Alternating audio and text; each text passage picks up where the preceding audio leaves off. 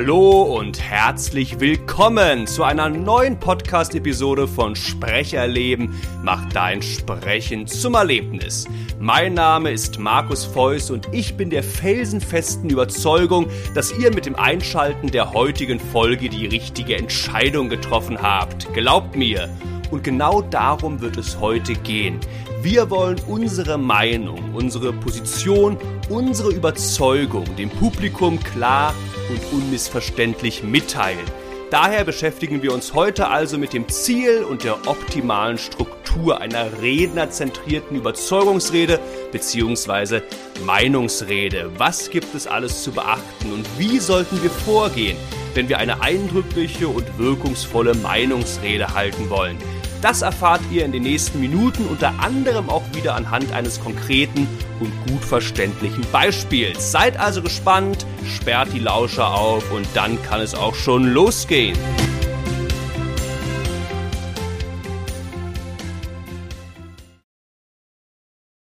Ordnen wir zu Beginn die rednerzentrierte Überzeugungsrede nochmal kurz ins Organon bzw. Bühler-Modell ein. Erinnert euch an die vorletzte Episode, in der ich euch das Bühler-Modell vorgestellt habe. Und bei der rednerzentrierten Überzeugungsrede spricht jetzt ein Redner, eine Rednerin über sein Zeichen und drückt sich, drückt seine Meinung, drückt seine Überzeugung dabei aus. Das heißt, es geht vor allem darum, dass der Redner über sein Zeichen über sich selbst spricht. Also nicht über ein Objekt, über ein Ereignis, wie das ja bei der Sachrede der Fall war. Die haben wir ja in der letzten Episode besprochen. Und er, und er wendet sich auch nicht an seine Zuhörerschaft. Das heißt, das sage ich ja auch in jeder Episode, natürlich sprechen wir vor einer Zuhörerschaft. Wir üben unsere Rede vielleicht vor dem leeren Saal oder vor dem Spiegel. Wenn wir unsere Rede halten, haben wir natürlich Zuhörer. Aber es geht jetzt nicht darum, diese Zuhörerschaft zu beeinflussen, diese Zuhörerschaft von einer bestimmten Sache zu überzeugen, die Zuhörerschaft zu einer bestimmten Handlung zu motivieren. Damit beschäftigen wir uns erst in der nächsten Woche, wenn die hörerzentrierte Überzeugungsrede dran ist. Jetzt geht es nur darum, vor dieser Zuhörerschaft unsere Meinung, unsere Überzeugung klar und unmissverständlich darzulegen. Das ist das Wesen der Meinungsrede beziehungsweise der rednerzentrierten Überzeugungsrede. Und das ist nochmal ganz interessant, jetzt hier auf diese Namen einzugehen. Also einerseits kann es Meinungsrede heißen, es kann aber auch rednerzentrierte Überzeugungsrede heißen. Und als ich im Jahr 2012 angefangen habe, in Stuttgart Rhetorik zu studieren und wir da unsere ersten Rhetorikvorlesungen hatten, hat äh, unser damaliger Rhetorikprofessor diese rednerzentrierte Überzeugungsrede noch Meinungsrede genannt. Also es gab ganz klar die Sachrede, die, die Überzeugungsrede und die Meinungsrede. Und dann hat er uns aber irgendwann, also er hat dann selbst auch nochmal darüber nachgedacht und ist dann irgendwann auch zu dem Entschluss gekommen, dass eine Meinung sehr wohl auch eine Überzeugung ist. Beispielsweise ähm, wenn jetzt, äh, wir nehmen ein Beispiel in einer Stammkneipenrunde, so, da sitzen jetzt so Leute zusammen, äh, sind beim Feierabendbier und einer haut da jetzt raus, ach, alle Politiker sind doch korrupt, dann ist das durchaus seine Meinung und aber auch gleichzeitig seine Überzeugung. Aber, und das ist ein wichtiger Satz, diese Meinung ist eine Überzeugung auf niedrigstem Niveau. Das heißt, der Mensch, der dann der, der Kneipe diesen Satz ruft, hat jetzt nicht zu einer bestimmten Thematik umfassende Studien angestellt, hat sich wirklich eingehend mit einer, mit einem bestimmten Thema beschäftigt, um dann irgendwann aufgrund dieser, dieser Studien äh, zu einer bestimmten Überzeugung zu gelangen, sondern er hat vielleicht irgendwas aufgeschnappt, den, den neuesten Skandal von irgendeinem Politiker und schließt darauf jetzt auf alle Politiker, ja, alle Politiker sind doch korrupt.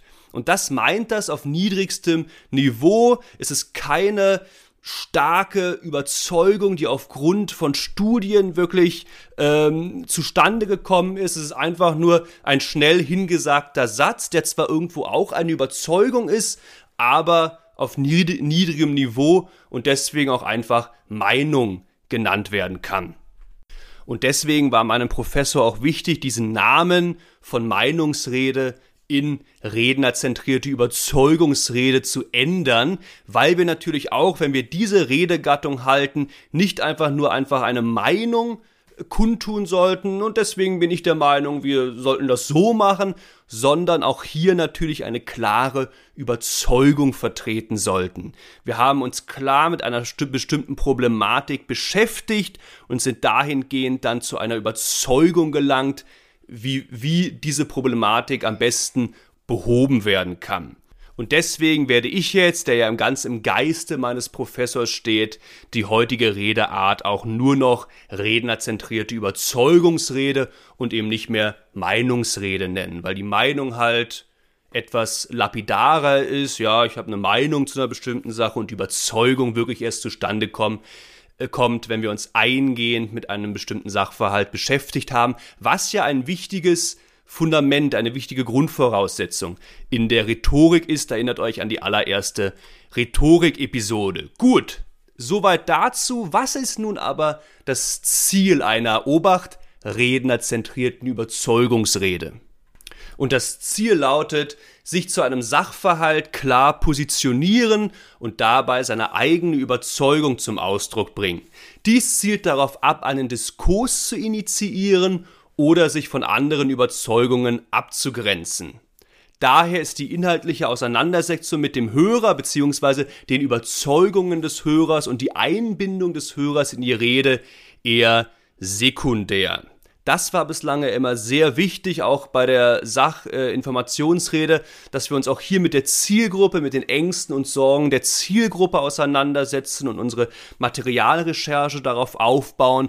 Und die Zielgruppe wird auch, das schon mal vorneweg, für die nächste Redegattung, für die hörerzentrierte Überzeugungsrede extrem wichtig sein, wenn es dann wirklich darum geht, ein Publikum von unserer Überzeugung zu überzeugen. Für die Meinungsrede, für die rednerzentrierte Überzeugungsrede ist die Zielgruppe, ich will jetzt nicht sagen komplett egal, aber auf jeden Fall darf sie hier oder sollte sie hier weniger im Fokus stehen als bei den anderen Redearten auch, ich habe es gerade vorgelesen, dies zielt darauf ab, einen Diskurs zu initiieren und sich von anderen Überzeugungen, ab, Überzeugungen abzugrenzen. Deswegen erinnert euch an eine Bundestagsrede. Da geht es jetzt ja auch nicht darum, dass wenn jemand aus der Linkspartei eine Rede hält, dass der jetzt irgendwie die, die äh, Leute von der CSU überzeugen möchte. Nein, er möchte sich klar zu einem bestimmten politischen Sachverhalt positionieren und sich klar von anderen Überzeugungen abgrenzen. Dazu stehe ich, das ist meine Meinung. Was ihr meint, ist mir jetzt egal. Ich möchte mich klar positionieren und sagen, warum ich so denke. Und das ist klar das Ziel der rednerzentrierten Überzeugungsrede.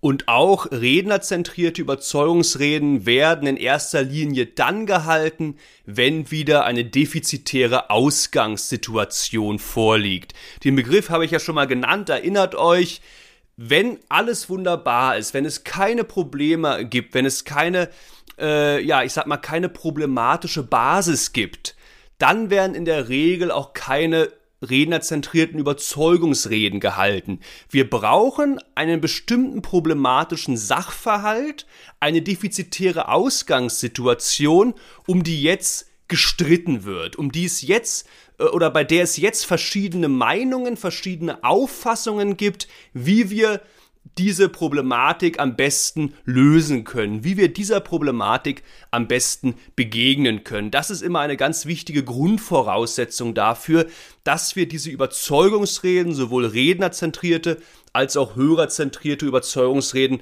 überhaupt halten. Wenn es keine, wenn es kein Defizit gibt, wenn im Bundestag, ach, alles läuft gerade wunderbar, es gibt gerade keine Streitvorhang, mit den Steuern sind sich alle einig, mit dem Klimawandel sind sich alle, alle einig, ja, warum sollte man dann einen Diskurs initiieren? Warum sollten dann verschiedene Überzeugungen und Meinungen dargelegt werden? Deswegen ganz wichtig, wir brauchen eine problematische Ausgangssituation. Das ist die Basis weswegen wir solche Reden halten. Und jetzt würde ich ähnlich vorgehen wie in der letzten Episode, dass ich euch zunächst einmal das Grundgerüst, Grundgerüst die gesamte Struktur der rednerzentrierten Überzeugungsrede vorstelle und dann nochmal auf einzelne, auf einzelne Arbeitsschritte eingehe, bevor ich dann wieder im Sahnehäubchen einmal die komplette Rede für euch halte. Kommen wir jetzt also zur Struktur der rednerzentrierten Überzeugungsrede. Was ist Redebaustein 1? Und zwar Redebaustein 1 ist, dass der Redner, die Rednerin erstmal das gegenwärtige Problem darlegt, darstellt. Das gegenwärtige Problem aus Rednersicht. Ganz wichtig, also nicht aus Hörersicht, ja, ich habe gehört, ihr habt damit Probleme. Nein, wir als Redner, als Rednerin haben ein Problem festgestellt. Das kann natürlich auch die Zuhörerschaft betreffen, ist ganz klar. Und wir schildern dieses Problem aus unserer Sicht. Das ist ganz wichtig. Wir begrüßen unsere Zuhörerschaft und dann sofort nicht irgendwie groß blumig über irgendwas sprechen. Nein, was ist das Problem? Was ist die Problematik? Redebaustein 1. Redebaustein 2. Was sind die negativen Konsequenzen dieses Problems? Jetzt zeigen wir also negative Auswirkungen auf und mögliche Konsequenzen, die sich ergeben könnten, wenn jetzt nicht gehandelt wird. Wie gesagt, wir haben ja eine Überzeugung, wie, wie gehandelt werden sollte. Und jetzt zeigen wir aber erstmal auf, was alles passieren kann, wenn wir jetzt nichts unternehmen. Redebaustein 2 also, die negativen Konsequenzen dieser problematischen Ausgangssituation aufzeigen. Und wir kommen zur Redebaustein 3 und da ist es jetzt also soweit. Hier werden wir jetzt also das erste Mal unsere Überzeugung darlegen. Wir haben das Problem dargestellt, wir haben die negativen Konsequenzen dargestellt, die passieren könnten, wenn jetzt nicht gehandelt wird. Und jetzt sagen wir halt unsere Überzeugung, wie das Problem unserer Meinung nach am besten gelöst werden kann. Und es gibt ja immer so eine Einleitungsformel, sage ich mal, wie wir diesen Redebaustein 3 am besten einleiten können.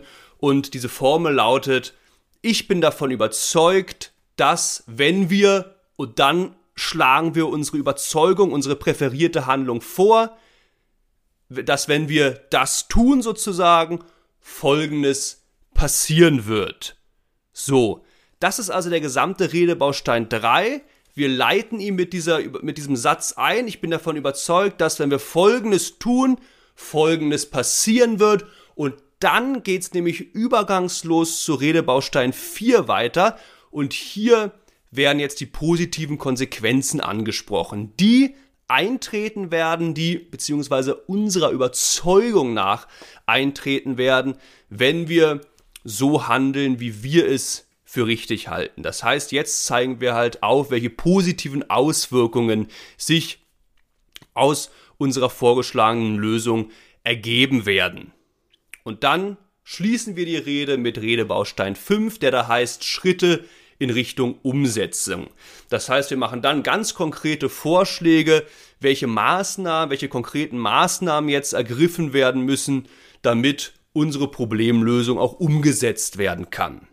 Es wäre ein bisschen doof, wenn wir jetzt einfach sagen würden, wir sind davon überzeugt, dass wenn wir das tun, folgendes passieren wird, dann wird das alles eintreten, wunderbar, vielen Dank. Und alle fragen sich ja, und wie wollen wir das bewerkstelligen?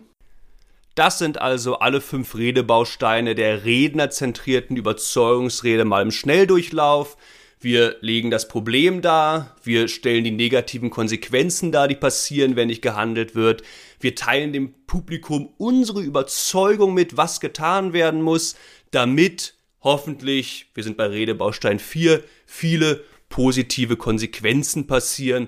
Und im letzten Redebaustein werden wir dann noch darlegen, was alles getan werden muss, damit unsere, unsere Problemlösung, unsere präferierte Problemlösung auch umgesetzt werden kann.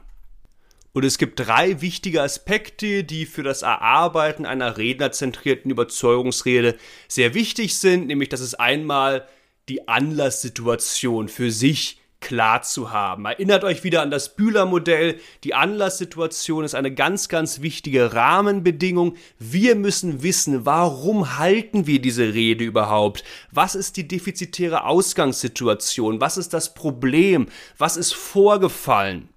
Und darauf basierend müssen wir uns dann, das ist der zweite wichtige Punkt, darüber im Klaren sein, was sind denn unsere Interessen? Was möchten wir denn? Was möchten wir erreichen mit unserer Überzeugungsrede? Was ist das Ziel? Also das Problem muss klar sein, unser Ziel muss für uns klar sein und darauf aufbauen, und das ist dann der dritte wichtige Punkt, äh, der dritte wichtige Punkt einer rednerzentrierten Überzeugungsrede, Darauf aufbauend müssen wir dann unsere eigene Überzeugung, unsere präferierte Problemlösung klar definieren. Das sind drei ganz wichtige Punkte für eine rednerzentrierte Überzeugungsrede. Was ist jetzt also der erste Arbeitsschritt, wenn wir uns eine rednerzentrierte Überzeugungsrede erarbeiten. Und ich habe ja in der letzten Episode gesagt, dass die Redebausteine nicht immer chronologisch zu den Arbeitsschritten sind. Also Arbeitsschritt 1 ist nicht immer, sich den Redebaustein 1 zu erarbeiten und so weiter. Hier jedoch ist das fast so. Also bei der rednerzentrierten Überzeugungsrede ist jetzt der erste Arbeitsschritt, sich das rednerzentrierte Problem, die Anlasssituation zu erarbeiten und darauf basierend sich dann klar zu machen, was sind die negativen Konsequenzen. Und das sind ja tatsächlich auch gleich Redebaustein 1 und 2. Was ist das Problem? Was sind die negativen Konsequenzen dieses Problems? Und so können wir tatsächlich auch eins zu eins vorgehen, wenn wir uns jetzt unsere Rede Schritt für Schritt erarbeiten, was wir jetzt auch tun werden, und zwar wieder anhand eines Beispiels. Und zwar sind wir jetzt der 46-jährige Chorleiter Herr Bauer. Und der leitet einen Chor in Berlin, den berühmten Chor Singfrei Berlin. Der Chor hat ein sehr gutes Image und hat jetzt hat immer sehr viele Auftritte gehabt und ja, sich über die letzten Jahrzehnte wirklich einen sehr guten Ruf erarbeitet. Aber jetzt gibt es leider ein kleines Problem, nämlich dass in letzter Zeit der Chor immer weniger oder immer seltener für Konzerte angefragt wird. Und was ist der Grund? Ja, einige Sängerinnen und Sänger sind mittlerweile leider ziemlich in die Jahre gekommen, treffen die Töne nicht mehr so gut und ja, deshalb nimmt leider die gesangliche Qualität des Chors etwas ab. Und außerdem, dadurch, dass der Chor so alt ist und da fast ja fast nur noch relativ alte Menschen singen, hat der Chor auch auch Nachwuchsprobleme. Also es interessieren sich immer weniger junge Leute dafür, in diesen Chor einzutreten und das, das Alter etwas zu senken und vielleicht ja wieder die gesangliche Qualität zu steigern. Das ist jetzt das Problem, was der Chorleiter hat. Er wird immer seltener angefragt, die gesangliche Qualität nimmt ab, es gibt Nachwuchsprobleme und Herr Bauer macht sich darüber jetzt Gedanken und formuliert deswegen dann klar die Problemlage und die negativen Konsequenzen. Das heißt, dass der Redebaustein 1 wäre jetzt, dass der Chor zu alt geworden ist, die gesangliche Qualität leidet und außerdem wird es immer schwerer, junge Interessenten zu finden, die das Durchschnittsalter wieder absenken würden. Kommen wir jetzt zu Redebaustein 2. Was sind die negativen Konsequenzen für den Chor beziehungsweise für uns, für Herrn Bauer. Und zwar wird der Chor immer weniger für Konzerte angefragt. Dadurch verliert er auch finanziell an Boden. Es gibt weniger Einnahmen. Auch zu den selbst inszenierten Konzerten kommen immer weniger Besucher, weil einfach die gesangliche Qualität nicht mehr stimmt. Und unter diesen Entwicklungen leidet natürlich auch der gute Ruf des Chorleiters, weil ja die schwachen Leistungen letztendlich auch auf ihn zurückfallen, beziehungsweise ihm zugeschrieben werden. Und deswegen sieht Herrn Bauer auch seine weitere Karriere gefährdet. Das sind die negativen Konsequenzen, die wir aus Rednersicht formulieren. Das heißt, es geht jetzt nicht darum, was sind die negativen Konsequenzen jetzt für die Kirche, in der wir singen oder für die Chormitglieder. Nein, wir können uns hier wirklich erlauben, aus Rednersicht zu denken und dementsprechend auch aus Rednersicht zu formulieren. Das heißt, der erste Arbeitsschritt ist jetzt abgeschlossen. Wir haben das Problem für uns formuliert. Wir haben die negativen Konsequenzen, die das Problem mit sich bringt, formuliert. Und jetzt kommen wir zu Arbeitsschritt 2. Und dieser Arbeitsschritt 2 bezieht sich auf Redebaustein 3.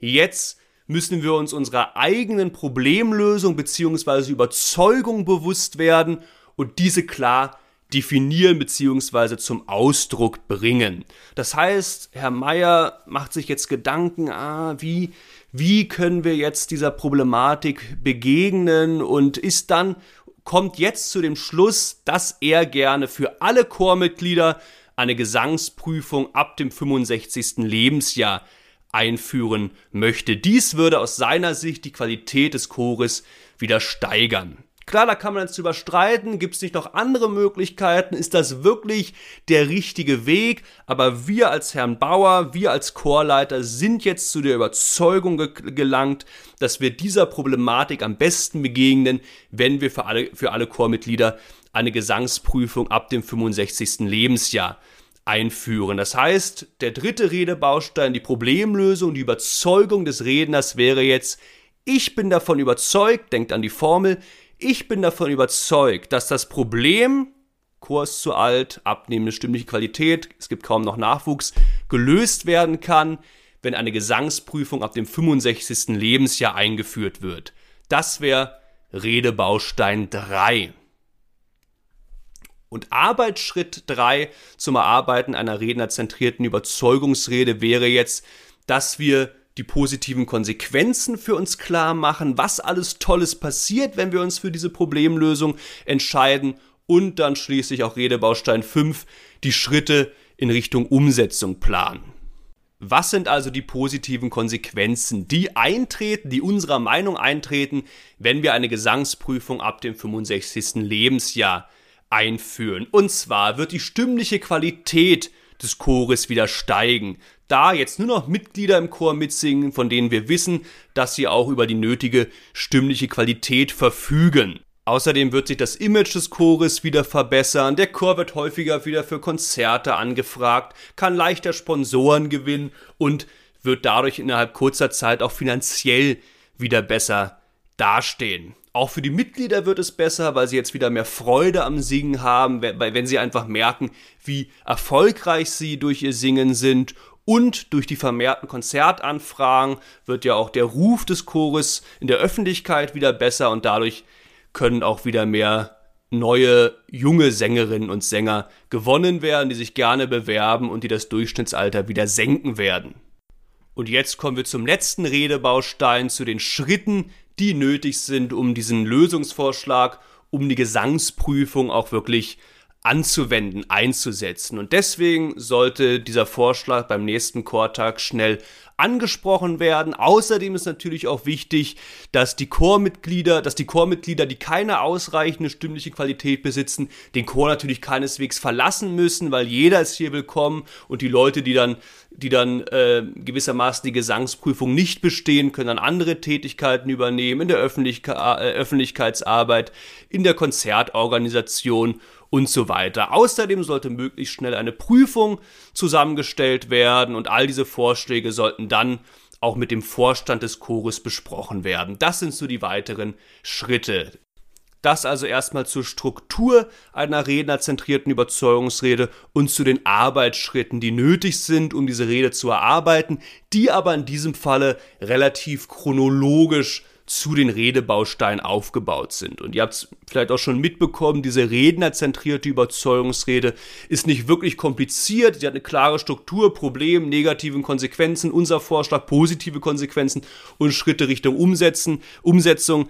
Etwas komplizierter wird es dann nächste Woche bei der hörerzentrierten Überzeugungsrede. Für den Moment war es das jetzt aber erstmal. Wenn ihr jetzt noch Fragen oder Anregungen habt, dann besucht gerne meine Homepage www.sprecherleben.com und schickt mir dort eine Nachricht, klickt euch durch meine Trainingsangebote, durch meine künstlerischen Angebote und durch das, was ihr auf der Homepage sonst noch so findet. Alternativ könnt ihr mir auch direkt auf Facebook oder Instagram schreiben. Ihr findet mich hier unter Markus Feuss Sprecherleben und es wäre natürlich super, wenn ihr mich abonnieren würdet, gerade auch, weil ich jede Woche spannende Infos und Tipps rund um das Thema Sprechen veröffentliche, die für euch dann die perfekte Ergänzung zu diesem Podcast sind. Und wer es etwas altmodischer möchte, der kann mir auch einfach eine E-Mail schreiben. Meine E-Mail-Adresse lautet markusfeuss.aol.com und in der Episodenbeschreibung habe ich natürlich nochmal all diese Infos für euch zusammengefasst. Ja, in der nächsten Folge wird dann unsere Zielgruppe wieder mehr im Fokus stehen. Ich habe es bereits angesprochen, denn dann beschäftigen wir uns nun nicht mehr mit der rednerzentrierten, sondern mit der hörerzentrierten Überzeugungsrede. Wie können wir es also schaffen, unsere Hörer, unsere Hörerinnen von bestimmten Problemlösungen oder Handlungen zu überzeugen? Das wird die entscheidende Frage sein und ihr werdet dann auch feststellen, dass dieses Unterfangen etwas komplizierter sein wird, als in Anführungsstrichelchen nur seine persönliche Überzeugung darzulegen. Seid also schon mal gespannt und freut euch auf nächste Woche. Und jetzt kommen wir natürlich noch zum Sahnehäubchen und ich werde nun also die rednerzentrierte Überzeugungsrede des Chorleiters, die wir uns jetzt ja schon fleißig schrittweise erarbeitet haben, einmal komplett am Stück vortragen, damit ihr mal einen Eindruck davon bekommt, wie so eine komplette Rede aussehen bzw. klingen könnte. Wie auch schon bei der Sachrede letzte Woche werde ich außerdem immer kurz den Redebaustein nennen, damit ihr genau wisst, wo wir uns inhaltlich gerade befinden. Ich wünsche wie immer viel Hörvergnügen. So, wir kommen zur Redebaustein 1 und stellen das gegenwärtige Problem aus Rednersicht vor. Liebe Chormitglieder, mit folgendem Problem haben wir zu kämpfen. Unser Chor ist mittlerweile zu alt geworden, daher leidet die sängerische Qualität. Außerdem wird es immer schwerer für uns jüngere Interessenten zu finden, die das Durchschnittsalter wieder senken würden. Das ist das Problem. Mit diesem Problem, mit diesem zunehmenden Alter, mit der, mit der abnehmenden Qualität, mit dem Nachwuchsmangel haben wir zu kämpfen. Wir kommen zur Redebaustein 2. Was sind die negativen Konsequenzen? Ja, und deswegen werden wir immer weniger für Konzerte angefragt. Dadurch verlieren wir auch finanziell an Boden. Auch zu unserem selbst inszenierten Konzerten kommen immer weniger Besucher. Und unter diesen Entwicklungen leidet auch mein guter Ruf als Chorleiter, da die schwache Leistung auch mir zugeschrieben wird. Meine weitere Karriere ist gefährdet. Jetzt Redebaustein 3. Was ist unsere präferierte Problemlösung? Was ist unsere Überzeugung? Und deswegen bin ich davon überzeugt, dass wir dieses Problem am besten lösen können, wenn wir eine Gesangsprüfung ab dem 65. Lebensjahr einführen, um dadurch die gesangliche Qualität des Chores wieder zu steigern. Redebaustein 3 und jetzt Redebaustein 4. Was wird sich dadurch alles ergeben? Was sind die positiven Konsequenzen dieses Redebausteins? Durch die Gesangsprüfung wird die stimmliche Qualität unseres Chores wieder steigern, da wir die Gewissheit haben, dass die Mitglieder die nötige stimmliche Qualität besitzen, um unserem Niveau gerecht zu werden. Dadurch wird sich auch das Image unseres Chores wieder verbessern. Wir werden wieder häufiger für Konzerte angefragt und es wird uns wieder leichter fallen, Sponsoren zu gewinnen. Dadurch werden wir auch finanziell wieder besser aufgestellt sein. Auch werdet ihr ja, liebe Chormitglieder, wieder mehr Freude am Singen haben, wenn ihr merkt, wie erfolgreich ihr damit seid. Und durch die vermehrten Konzertanfragen und aufgrund unseres besseren Rufs in der Öffentlichkeit werden dann auch wieder mehr junge Sängerinnen und Sänger zu uns kommen, sich bei uns bewerben und das Durchschnittsalter wieder senken. Das sind also alles die positiven Konsequenzen. Die Qualität steigt wieder, mehr Konzerte, mehr Geld, mehr jüngere Leute. Ach, ist das nicht eine tolle Lösung. Und jetzt beenden wir diese kurze, rednerzentrierte Überzeugungsrede mit dem fünften Redebaustein, die Schritte in Richtung Umsetzung. Wir sollten diesen Schritt möglichst bald beim nächsten Chortag ansprechen. Und dabei ist ja auch wichtig zu sagen, dass diejenigen von euch, die nicht mehr über ausreichend stimmliche Qualität verfügen, den Chor keineswegs verlassen müssen. Denn bei uns ist jeder willkommen und kann nicht nur aktiv, sondern auch passiv innerhalb des Chores Tätigkeiten übernehmen. Beispielsweise in der Öffentlichkeitsarbeit oder bei Konzertorganisationen. Außerdem sollten wir uns möglichst bald über eine Prüfungsjury Gedanken machen. Ich werde dahingehend mit dem Vorstand weitere Schritte besprechen. Ich danke euch für eure Aufmerksamkeit. Das wäre jetzt also mal eine komplette rednerzentrierte Überzeugungsrede. Wir sind jetzt nicht groß auf die Sorgen und Ängste und auch die Überzeugungen der Zielgruppe eingegangen. Nein, wir als Chorleiter haben jetzt einfach mal kurz dargelegt, was ist das Problem und wie sollte dieses Problem unserer Meinung nach am besten gelöst werden. Das ist ja auch ich sag mal, die Legitimität dieser rednerzentrierten Überzeugungsrede. Dass man jetzt nicht großen Fass aufmacht, ja, eure Vorschläge waren ja so, und dass man jetzt nicht groß versucht, jetzt die gesamte das gesamte Publikum für sich einzunehmen von seiner Überzeugung. Das wird dann in der nächsten Woche wichtig sein sondern so, ich sag mal, der Kern der rednerzentrierten Überzeugungsrede besteht darin, einfach mal kurz und knackig seinen Standpunkt darzulegen, was ich ja auch, als ich auf das Ziel eingegangen bin, erwähnt habe. Soweit dazu.